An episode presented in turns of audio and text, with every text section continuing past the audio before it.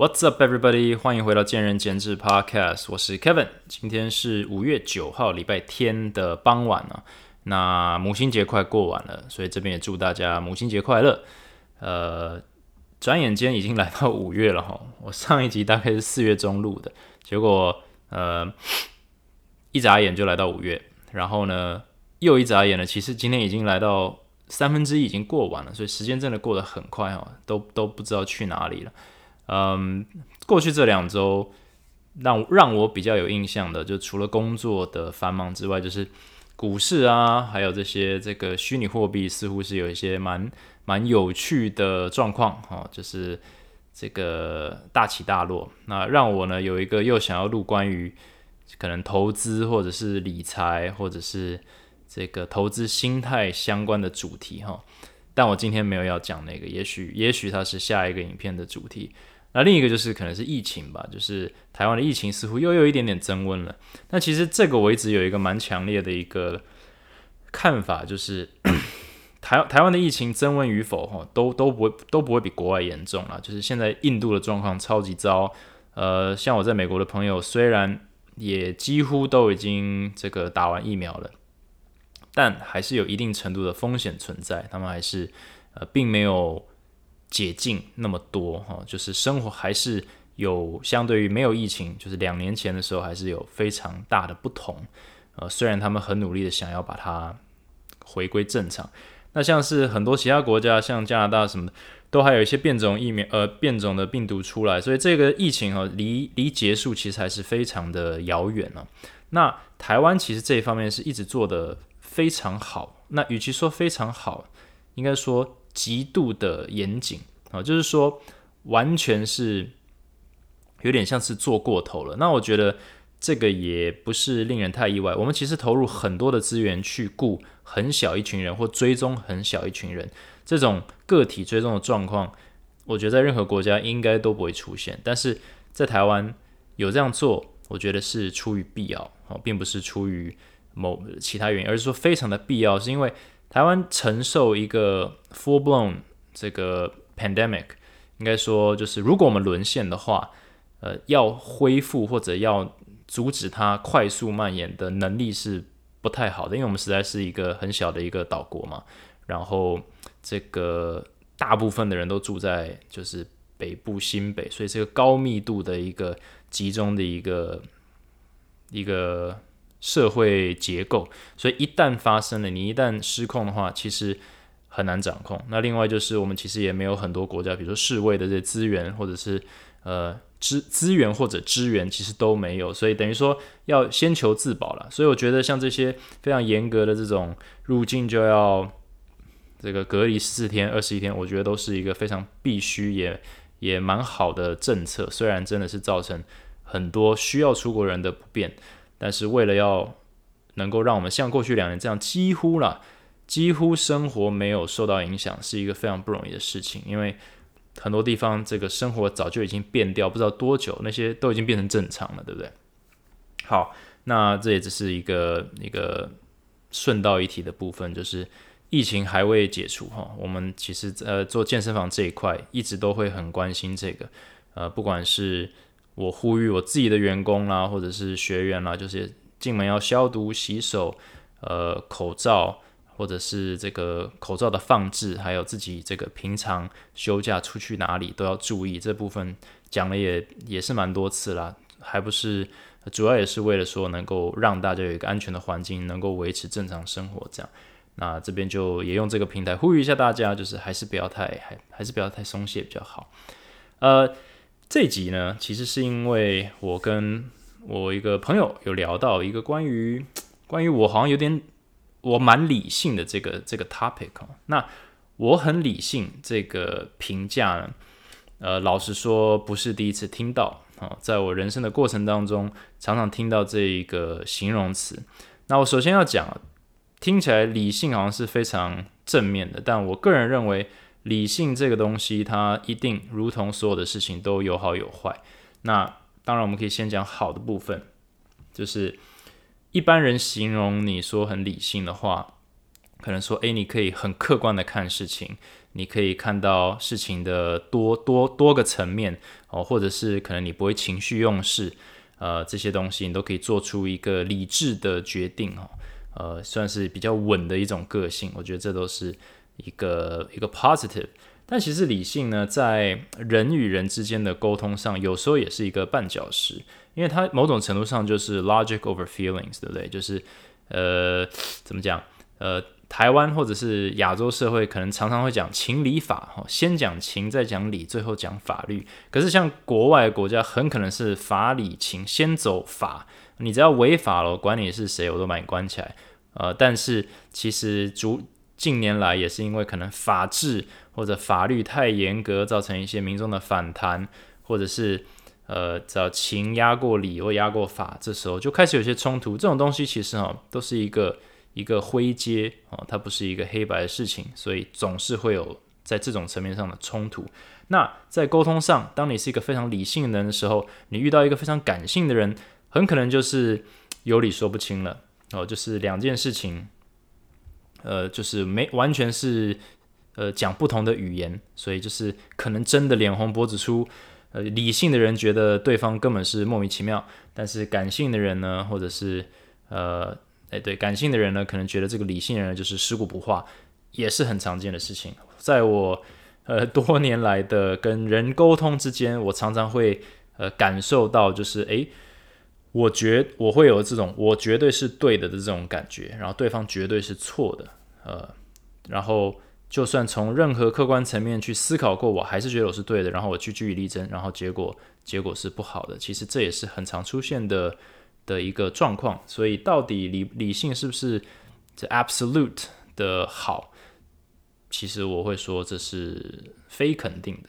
那先不管这好或不好好了，他在说我很理性的时候，他其实讲了一个蛮有趣的一个评语，就是他原本以为他很理性啊，或者他是一个理性客观的人，但遇到我以后才发觉，好像呃这人外有人，就我还可以更理性，嗯，但他会这样子讲，并不是在说他是在问一个一一件事情，就是他问了我一个问题，他问说，就是我我我。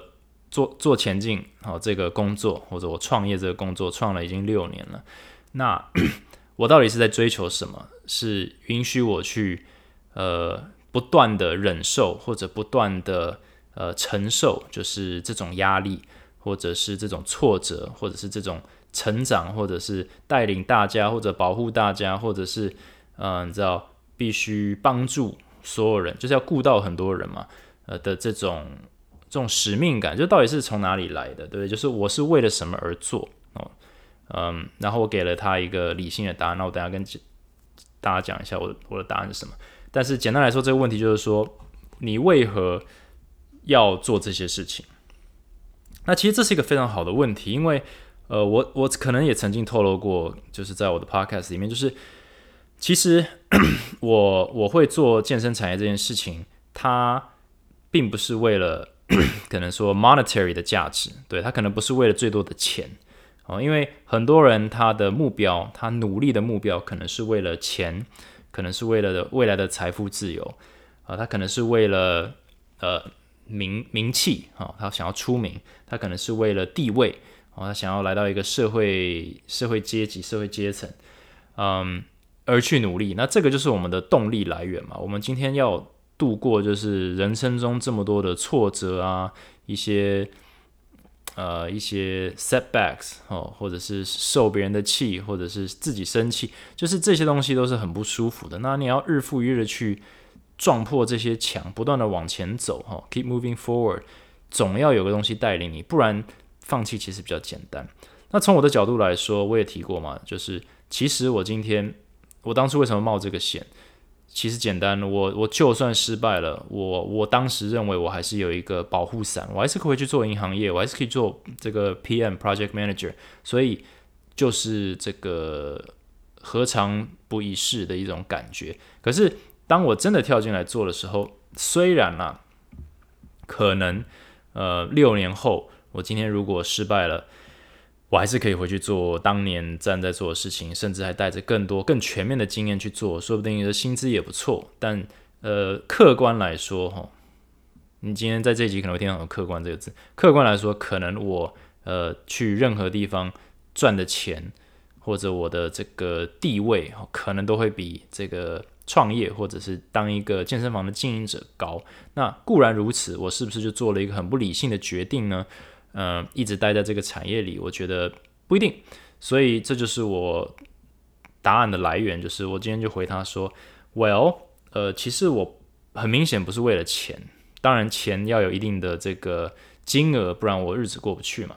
但是我也不是为了名气，因为我也曾经当过布洛克哦。我常自我调侃，我已经是一个过气已久的 YouTuber 跟布洛克嘛。我现在基本上已经销声匿迹了，嗯，所以我不是为了那个而做。那甚至我经营前进的理念呢，是想要把我自己呢埋埋在这个品牌之中，嗯，就是前进才是最重要的这个。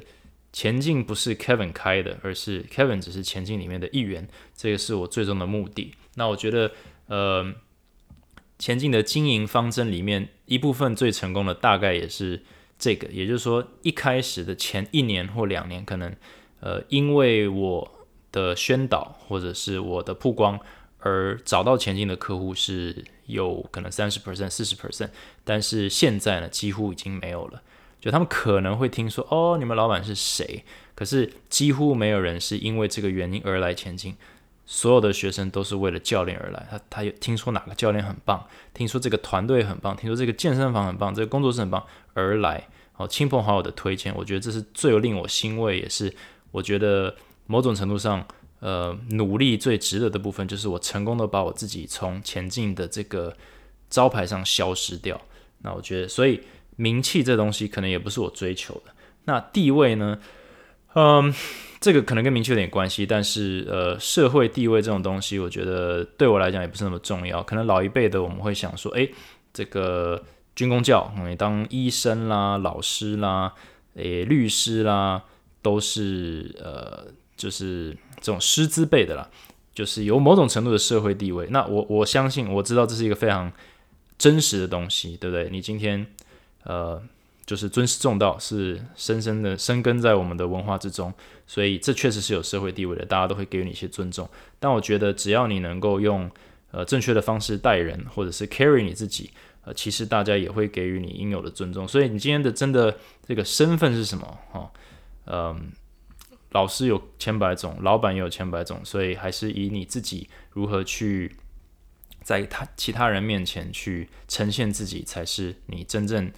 呃，应该获得的这种尊重或者是社会地位，所以这也不是那么的重要，或者是不是我留在这个老板身份的主要原因。所以我最终就给他一个回答，就是其实我没有什么特别的目标。这听起来可能很奇怪。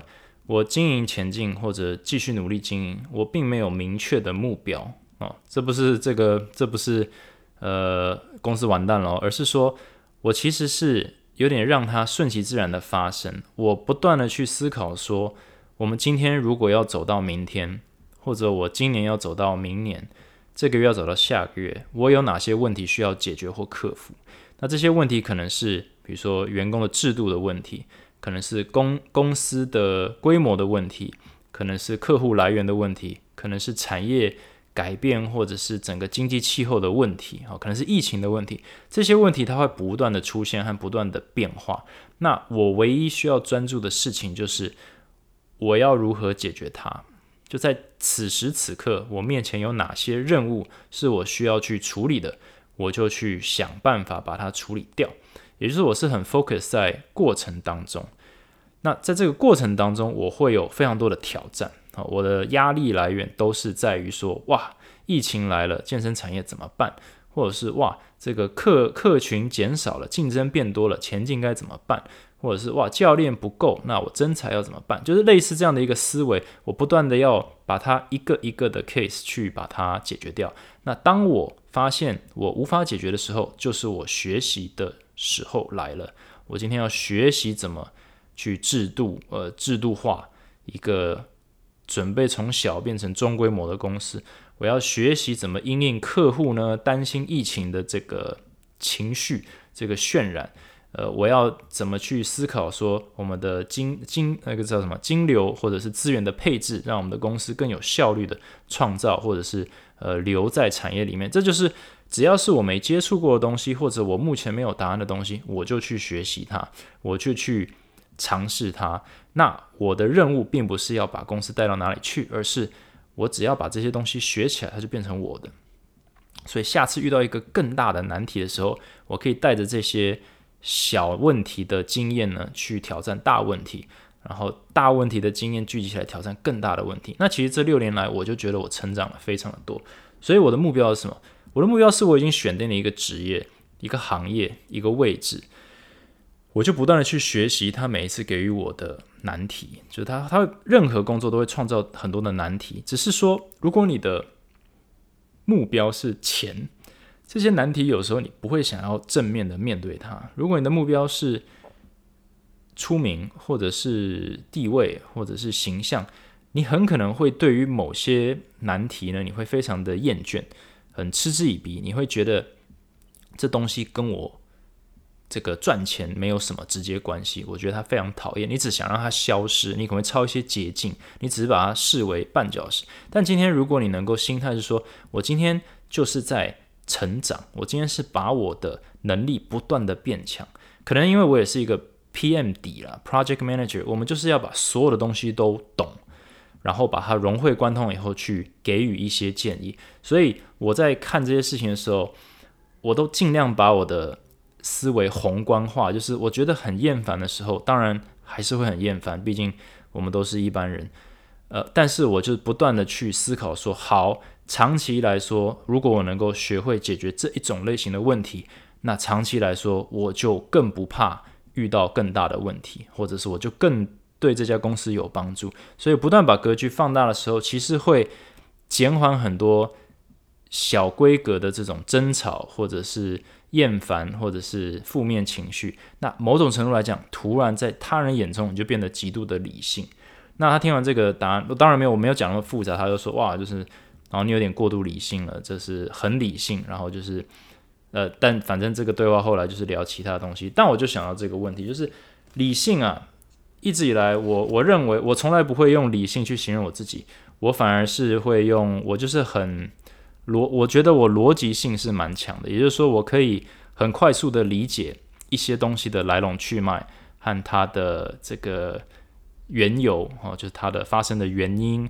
它发生的这个步骤，哈，这个 chain reaction，这连锁反应是怎么来到的？然后呢，再回推举一反三，去推论出很多变化式。所以我在学习可能说数学的部分呢，反应会比较快，或者是在一些呃逻辑难题，呃，我可以比较客观的去思考说，呃，我会去筛选掉一些不管怎么样都不会发生的事情，或者不管怎么样都会发生的事情，所以最终就让答案变简单。哦，有时候我可以把很困难的事情把它二分法掉，直接去下一个决定。呃，客观来说，或者是从他人眼光来说，这也是可能理性的一种表征。但，嗯，这就我刚刚提到了很多这种诶特质呢，就让我想到一个名词哈，其实就是今天的主题吧，就是 EQ，好，emotional quotient 或者 emotional intelligence，好像比较长，就是情商。那情商这个东西，我认为非常的重要。那我不知道情商好是不是就代表你很理性，但我觉得他们似乎是有一些相关性。所以我也想要从情商这个名词呢，去稍微聊一下一些人格特质。好了，那我稍微 Wikipedia 一下哈，然后我大概整理了一下，就是他有说，就是我们在讨论情商的时候呢，有几几个比较大的项目是比较常会被提出的。一个是 self awareness 啊，自我察觉。我相信很多教练呢，或者是呃有读过一些管理的书呢，你就会大概听到这些名词。自我察觉这个东西是非常的重要。那我们先不要讲它为什么重要，或者在哪些方面重要。我觉得啦，我觉得它就是非常的重要。当你能够自我察觉，说你在他人眼中是什么样子，或者是说呃自我察觉，说你讲出来的东西哦，在别人的听起来是怎么样，或者是你非常的。了解你自己的情感，你现在就是 in touch with yourself，你非常知道你现在的感觉是什么，你非常知道你的 strength、你的 weakness、你的价值观、你的目标，然后也了解这些东西，你讲出去、做出去会如何影响别人的时候，这时候你就成为一个非常极具影响力的一个人。你非常的了解你对你跟你环境的互动是什么样子，我觉得这非常的重要。为什么重要呢？你可以想一下，我们跟环境的冲突哦。或者是我们觉得很失落，或者很意外，或者很惊喜的时候，其实都是我们不知道环境会怎么样回馈我们。哦，你可能跟一个人讲话，然后他生气或误会你，然后你觉得委屈，或者你觉得生气，然后你跟他吵起来。某种程度上，我们就是缺乏了自我察觉，我们并不知道说你今天讲这句话，或你做这件事。对方会这样子反应，那你可能会说：“诶，我不是不知道啊，是他不讲理哦，是他自己的 EQ 不好。”嗯，无可厚非。但是假设你知道他 EQ 不好，你就应该调整你讲的话哦。所以某种程度上。对方 EQ 不好，你还去跟他产生争执，是不是也代表你自己 EQ 也很差？因为你并没有把对方 EQ 不好这件事情考量进去，所以我觉得这是一个互相嘛。所以绝大部分的吵架冲突，其实就是来自于，就是你没有你没有办法预测，或者你从来没有先去预测看看对方的反应会是什么。哦，很多人，呃，我毕竟很多员工嘛，跟员工常常跟我讲说，诶。诶，你有没有做那件事情？他说有啊，我有努力做。那我说，那为什么还没有做好？他们其实并没有办法回答我说为什么还没有做好。他们只是说，可是我很努力。那我常常会讲一句可能过度理性的话，就是说，不管你有没有努力，哈，没做好就是没做好。所以当结论是不好的时候，其实就是你努力不够。所以你今天努力，你拼了命的熬夜的在读这件事情，或者是学这件事情还没学好的话，那问题依然存在，就是你没把它做好。对，所以今天并并不是说我已经花了很多时间去呃小心翼翼的讲话，但那个人还是生气了。那结论就是他生气了，所以你就是准备的还是不够好，你还是不够小心翼翼，或者你还是不够呃深层的自我察觉，说你应该要修正什么。那当然并不是说永远的错都在我们身上，你可能把自己累死，但是你至少要有这个能力去思考说。嗯，environment 跟我们都是互相的，所以你当你有办法去自我察觉的时候，你跟你环境的冲突跟摩擦就会大幅度的减少，而且你比较不会去检讨其他人哦。那这个跟这个另一个点也有点类似。那第二个是 self regulation，这个这个字眼呢，我也想了很久，它这边是嗯，它有点像是说在自我调节，OK。但是我觉得它跟自律也有一点关系。嗯，我自认为哈，在情绪上我是一个起伏比较小的人。好，我我想不太起来，我真的就是对于任何一个人有爆炸的这种，就是生气的这种，然后可能咆哮啦，或者是真的气的，就是咬牙切齿，然后这个血海深仇。我其实。就算对员工或者是然后对家人朋友，就是真的很生气的时候，但那种气也是一种有控制住的气，就他可能很严肃、很严厉，但是并不是就是已经失去理智的在生气。那某种程度上，我的情绪呢，如果你就是它就是一个微微的波动，等于说我可以很明确的把它控制在这个。上限跟下限之中，但是我相信大家认识的朋友之中，很多人他是可以断线的，就是他可以直接爆掉，就是极度的沮丧或者极度的愤怒，然后其他时间可能就是正常人这样。那这有什么好或坏呢？呃，我觉得有些人他就是呃情绪就是非常的丰富，他就是大喜大悲哦。那这个跟一个像我这样的人呢，是不会大喜也不会大悲。某种程度上，我觉得就还蛮无聊的。就是你其实永远都是波动在一个控控管的中间，一个一个有控制的小幅度波动中间呢。不知道这是不是压抑，但是呢，它就是一个呃自我调节。也就是说，今天遇到一个非常令人沮丧的事情，哈，这个这个非常冲击你人生，或者是。呃，收入或者是心情的东西的时候，你不会过度沮丧。就是有些人可能就是这种直接倒在床上，就是三天不想出门，然后那边狂吃冰淇淋哦，这样子。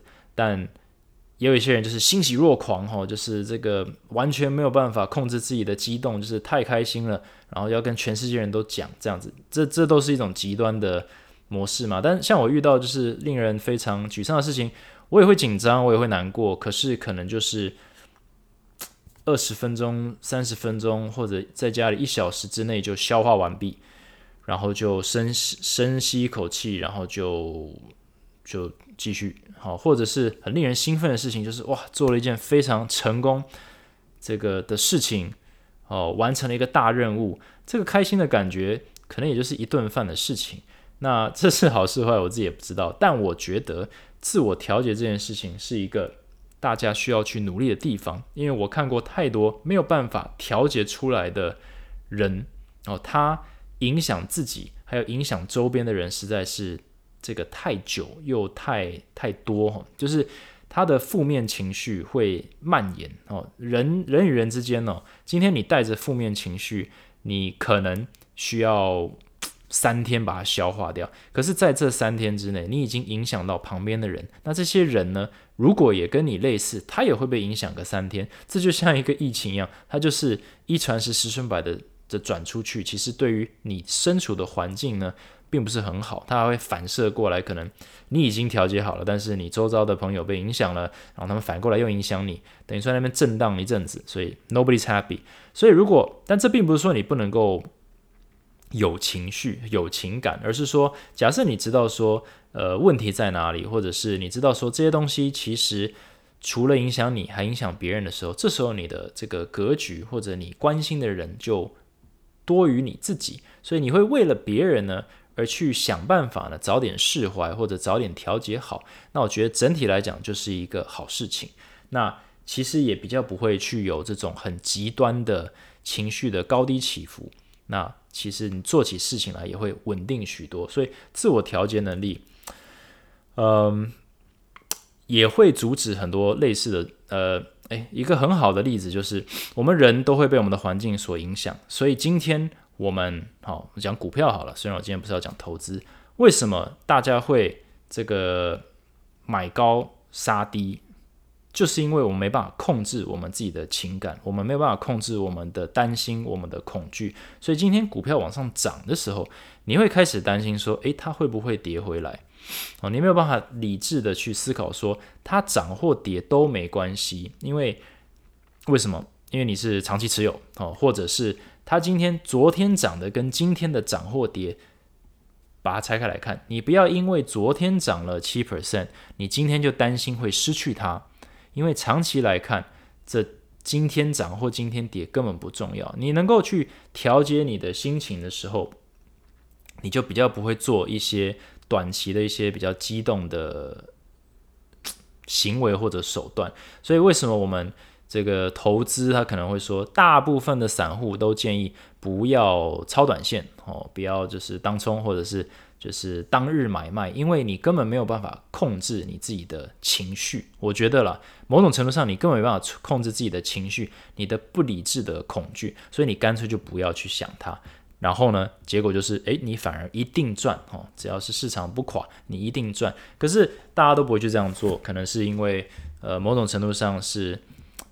没有办法看穿，就是其实自己之所以不敢放长线，就是因为害怕，呃，这个失去控制。可是你越抓得紧呢，你越没有办法调节出来，因为短期的波动是一般人的情，这个这个什么心智是没有办法抗衡的，那个恐惧感，那个从跌一。跌一 percent 到跌两 percent 到跌三 percent，跌一天到两天到三天的时候，你就崩盘，你就说啊，我受不了了，我一定要杀出，然后就 game over 啦。但是如果你就眼睛闭起来，过了两年以后，哎，你就赚钱了。可是大部分人都做不到，对，所以这个另一个是自律，我觉得就是讲赌博的时候，就是为什么赌博是很可怕的事情呢？因为我们没办法调节我们当下的冲动，你那种一定要赢回来，不然今天你今天一定要赢回来，不然。就完蛋了的那种冲动呢，是我们没办法控制的。但其实这个赌场永远都在那里啊！你今天输了一万块，为什么一定要今天把它拼回来呢？为什么你不能等到下周呢？等到明年呢？我们就是没有办法克制这种冲动，所以很多人就是在一瞬间倾家荡产。这也是为什么赌博。大概到现在还是 illegal，就是因为人是没办法控制自己的这个情绪，就是呃，尤其是那种有破坏性的情绪，像生气或者是这个愤怒，呃，叫什么呃仇恨这这类似这种的情绪，或者是贪婪哦。所以 self regulation 也是一个很重要的东西。那再来是呃自我激励，他们讲 motivation 哦，那其实就是我我朋友问我的问题，就是你为什么而做？现在的工作，或者为什么而努力？我觉得这是一个很好的问题。你为什么而做你现在的工作？你现在很讨厌你的工作吗？你很喜欢你的工作吗？你喜欢的点是什么？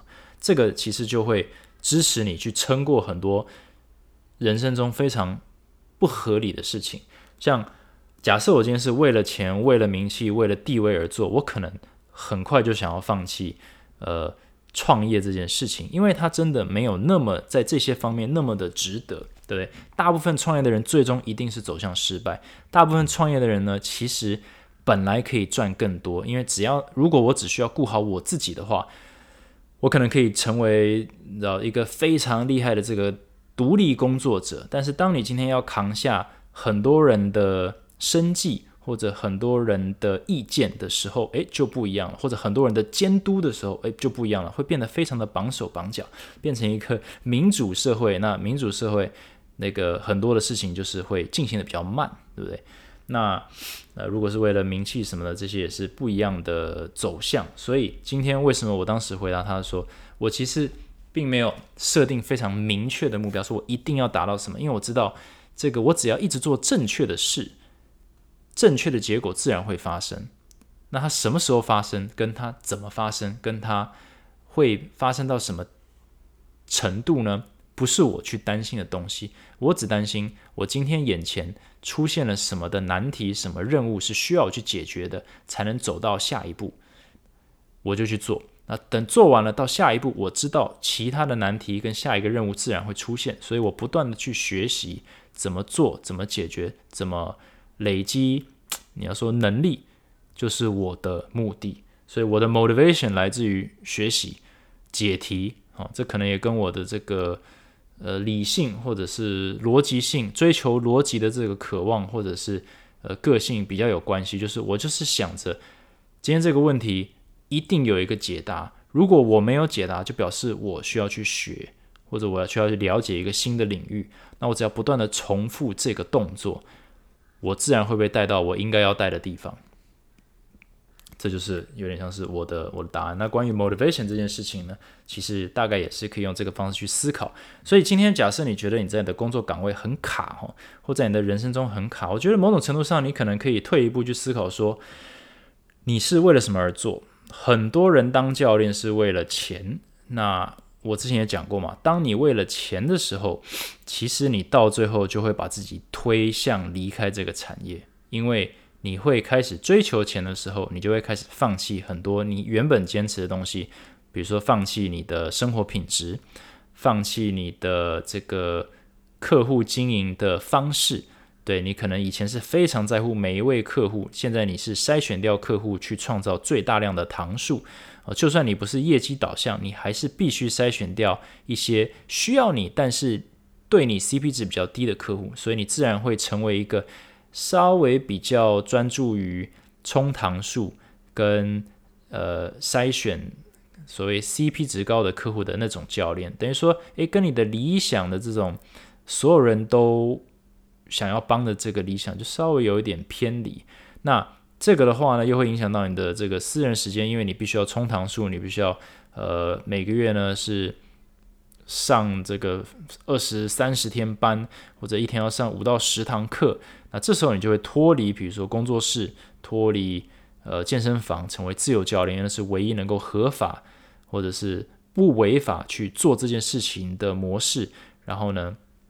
呃，那诸如此类，你就会开始走向一个，然后到最后你就觉得哇，这个太累了，所以你就会离开这个产业，或者你只会做个三五年之类的，所以你就会慢慢慢慢，你到最后，哎，你你就不是教练了，哦，也有也有这个可能。所以当你的目标是定定在某些东西上，它就会去把你推向某一些结果。那这些结果，比如说自由教练，我认我怎么看自由教练，我怎么看工作室，我怎么看这个连锁？我其实在过去的一些很多集数里都多多少少讨论过呢，大家也都可以去翻听听看，把它把它这个汇总起来哦，大概就是我的看法。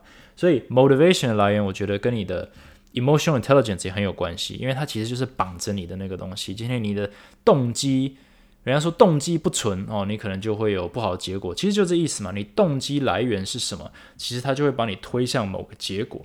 所以你今天如果很容易生气，或者是很容易难过，那你可能思考说，那你为什么而难过？为什么而生气？或者你很容易跟别人起冲突，那一定是有个原因，对不对？你是你觉得受到威胁，或者你觉得受到委屈，那这个委屈是来自于别人给你的感觉，还是你自己对于这个你的环境的一个看法哦之类的？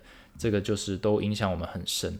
那还有一个叫做同理心哦，这个在健身产业里越来越常听到了，empathy 同理心。那这个常常伴随的就是换位思考。那我觉得这非常重要，这个就跟自我察觉有点关系嘛。你当你可以自我察觉的时候，你应该也可以去揣摩别人的立场，哦，你更可以知道说，诶，别人大概是这样子看我，或别人可能是这样子想，所以我如果是他，我也会这样想。那我虽然现在不跟跟他是持反向意见的，那我也不应该生气，因为换。位置换的话，我也会跟他有一样的反应。你只要能够做到这件事情，你一瞬间你就不会再跟他吵了，因为你们只是立场不同嘛。所以同理心、换位思考，其实就是去揣摩对方的背景，不管是成长背景啊、心态背景，还有现在的处境所产生出来的情感跟行为。你一旦能够理解这些东西以后，其实有沟通的这种管道跟手段，就是变得超级多。那在健身产业里面，或者是在管理员工方面，我觉得我这方面是下比较多功夫。就是我很少会真的对员工生气，就算员工呃一个员工或一群员工对于比如说公司或者对我有诶不礼貌哦，或者是不理性的反应的时候，不管是不是误会我，或者他们是据理力争，其实我都不太会爆炸。某种程度上是我会在那个。沟通或者是争吵的过程当中，不断的思考说：假设我是他们看到了这些事情，我的合理反应是什么？那如果我可以理解那个合理反应，其实我就没有什么生气的原因啊，我反而可以更冷静的思考说：那我该如何让他们从我的观点去做？因为我们只能够要求自己换位思考，我们没有办法要求其他人换位思考。每个人的立场啊，他的这个动机啊。跟你吵的动机，或者跟你争的立场，其实都不太一样，所以不能用自己的观点去要求其他人，而是要能够完全的融入对方的立场，揣摩对方的动机、他的心境，还有他的需求，你才可以真的有办法创造同理心。嗯，这个，这、我插播一个，就是我我自己小时候，就是我小时候住民雄嘛，那我们如果要吃个比较正式的饭的话，就是我家人，我们就会开车啊，从民雄开去嘉义，然后大概开个十五分钟吧。那我很清楚记得，我当时小时候我是就有一个奇怪的习惯我现在回想起来，就是我可能会在坐车的时候看着窗外，那这也是我自己很喜欢做的事情。小时候看着窗外的，比如说我们经过一家火锅店，然后可能火锅店里面就坐了一家人哦，然后他们在吃火锅，我可能就会随便就看到一个人，我就想说，哼，他们今天。这一个跟我一样年纪的小朋友，他坐在火锅店里面，他看着这锅火锅。那他的兄弟姐妹坐在旁边，他爸妈带他来吃这个百元小火锅哦。那个年代还有一百元的小火锅。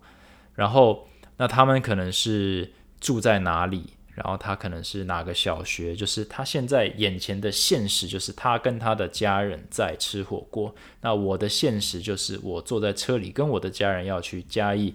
呃，去去吃什么牛肉面之类的，那我就会去，有点像是去回推一整个不同的人生长的样子，有点像是在做梦的一个那种白日梦的感觉，就是去回推说，我今天看着一个人，他看着我，那个人他在我面前，他其实是有一个很完整的他的整个人生，他的过去啊，那我觉得这就是有人在换位思考，可能有点极端了，但是它就是一种换位思考嘛，就是我们今天在路上。经过的每一个人都是一个生命的个体，然后他都有他自己的故事，跟他成长的所有的过程当中，你今天三十岁，每一个人每一个你遇到的三十岁的人都有三十年的人生经历，都有他的这个心酸，都有他的呃现实的压力，他的痛苦。那这些东西，假设你全部把它考量进去，其实真的很难对任何一个人真正的生气或者真正的讨厌，因为每一个人都有他的故事，然后每个人都有他的这个这个难言之隐，或者他的这个。呃，你说家家有本难念的经的这这个概念嘛，所以其实同理心把它发挥到极致，某种程度上就不会有 EQ 的问题。就是你真的同理心发挥到极致，你 EQ 就是在他人眼中就超级强，因为任何人你都愿意包容、愿意沟通、愿意去同理他的时候，其实就就就没有没有冲突这个问题了。所以我觉得也是某种程度上也是在提醒我们，就是我们都可以做得更好。对不对？我们今天对一个人发脾气或什么，也许我们就不太了解他。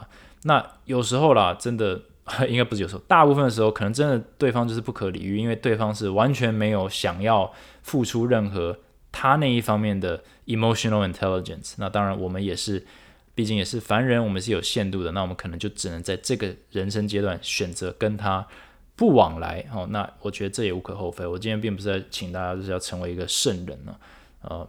呃，没有人是这样子，但是只是说，我们好像都可以在这方面呢去多想一点，对不对？你可以稍微自我察觉一点，你稍微自我调节一点，你可以了解一下你自己的激励自己的来源，然后还有一个就是你可以比较有同理心。那还有一个就是我想要稍微讲一下自信跟自卑。其实我看有一些人他的行为模式跟他对于环境的反应哦，两个人可能是一样的，但有一个可能是来自于过度自信。有一个反而是来自于过度自卑啊，都可能会造成一样的结果。那呃，今天就不深入去讨论这个差异性，而是说，呃，我们不能够以偏概全。就是当你懂懂越多的时候，你其实可以在很多动作模式，或者是呃，应该说行为模式，教练才会讲动作模式，行为模式，还有文字文字的这语言的选择。还有他的表情，还有他肢体语言，去判断说这个人他到底是什么样的背景？他是因为他太自负而这么讨人厌，还是因为他太自卑而这么讨人厌？那这时候你也可以比较有方式去去 reach 他。这外面摩托车就比较去可以去这个接纳他，或者是这个接受他，或者是感化他，就是跟他产生连接。对，其实要跟另一个人产生连接跟沟通，其实就是要换位思考，就是要理解说你今天讲出来的话对他的影响是什么。另外就是他为什么要这样子跟你讲话。所以我觉得这个就是嗯 EQ 也很重要的一环。对，那 emotion intelligence 的好处应该是不用多说了。你今天一个 EQ 好的人哈，大概哈很多人都会说，都会觉得你是一个比较好相处的人。啊，然后可能也因为这样子是比较成功的人，但是我也要提一下，就是，嗯，大家应该也知道，有非常多成功人士哦，他是出了名的脾气不好哦。那个 Bill Gates 啊，最近要离婚的 Bill Gates 哦，呃，出了名的这脾气也不是那么的好哈。然后这 Jeff Bezos，呃，我那个 Amazon 的那个前老板，哎，应该是我的前老板，但他也是 Amazon 的前老板了啊，嗯。也是非常脾气暴躁，哦，可以把别人骂到昏倒那种暴躁。他为什么那么成功？他 EQ 明明就很糟啊，所以我觉得这不是一个绝对性哦。因为，嗯，但是 EQ 可以帮助你很多，就是他可能不代表你会成为非常成功的人，但他至少会让你在追求成功的路上呢，这个路变得比较顺遂，然后让你跟周遭的环境的摩擦减少。让你创造在自己心灵上的负担减少，然后也因此会让你有点像在优化你的经过的所有环境，你经过的每一个公司，你碰过的每一个同事，你的家人、你的朋友，哦，所有接触你进到你这个生活圈的人事物呢，都会有一些优化的这个这个发酵的能那个叫什么？的效果在那，我觉得光是这样子，身为这样的一个人，一个 EQ 好的人，对于环境来说就有这么大的帮助，就已经是值得。就像我讲，过程其实才是重要。当你不断的优化你的环境，最终你多成功，就是你应该的成功。对不对？当我不断的学习怎么解决现在的问题跟难题，然后把这些能力学起来变成我自己的，那我最终可以把前进带到哪里去，或者我自己的这个个人成就可以到哪里，那就是我应该得到的。对，只要我的，因为这个东西是它，呃，你没有办法控制你的，你你就算很想要成功，你也不可能成功，你是要每天每天的努力，所以我们要把努力这个过程呢，把它优化。所以我觉得 emotional intelligence。Emotional intelligence 大概是成功的非常重要的一个环节，虽然它不是绝对的环节。那这个主题其实我因为我蛮常在想这个问题，但是一直以来我发现，哎，我讲了这六十七十集都没讲过这个情商，那今天就找这机会跟大家稍微聊一下。那希望这个主题大家是蛮有兴趣的，毕竟过去几个主题呢都是在讲呃，好像健身产业、教练产业这样子。OK。那这集呢，我就把它结束在这里。那如果你喜欢这个内容的话，那也可以到 Apple Podcast 帮我按个五颗星，留个言，然后或者可以到 IG Talks with Kevin 呢去帮我按个赞，或者是 DM 我的想法。那也希望大家可以多分享我的这个 Podcast。那我一样哦，做一个呃承诺，就是希望可以比较频繁的发。Podcast 这样子，那一样谢谢大家收听。好，我每一集的这个收听人数都慢慢慢慢在成长，所以我还是非常谢谢大家了。就算我的这个发文频率不好，大家还是很支持。那谢谢大家收听，有什么回馈，我也是欣然受教。那希望这一集呢对大家有帮助。我们下一集再见。